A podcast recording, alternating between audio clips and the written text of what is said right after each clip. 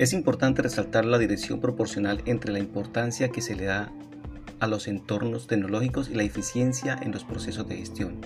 ya que de esta forma se enmarca una experiencia de aprendizaje significativa de los alumnos dada la innovación tecnológica que se les esté brindando, ya que en este entorno se concreta el conocimiento crítico dentro y fuera del espacio educativo. Eh, un pro y un contra, dada la perspectiva de quien lo analice, es la accesibilidad a los entornos virtuales para la adquisición de la información. Esto por las barreras socioeconómicas que hoy por hoy se viven en los distintos lugares en los que se busca impartir educación por estos medios dinámicos, puesto que el acceso es limitado respecto a la disponibilidad que se debe tener al respecto. Sin embargo, una de las ventajas de la educación por medio de la tecnología de la información y la comunicación son impredecibles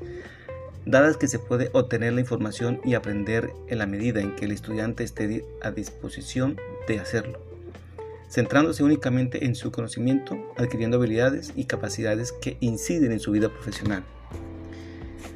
Sobre estas bases de las ideas expuestas, las tecnologías de la información y la educación es innovadora y por ende altamente cambiante. Así pues, los entornos virtuales promueven la autogestión, la autocrítica constructiva, la creatividad y el espíritu emprendedor, desarrollando así líderes que contribuyen en forma positiva a la sociedad, personas capaces de analizar cualquier situación que se le presente y ser capaz de buscar alternativas a la solución.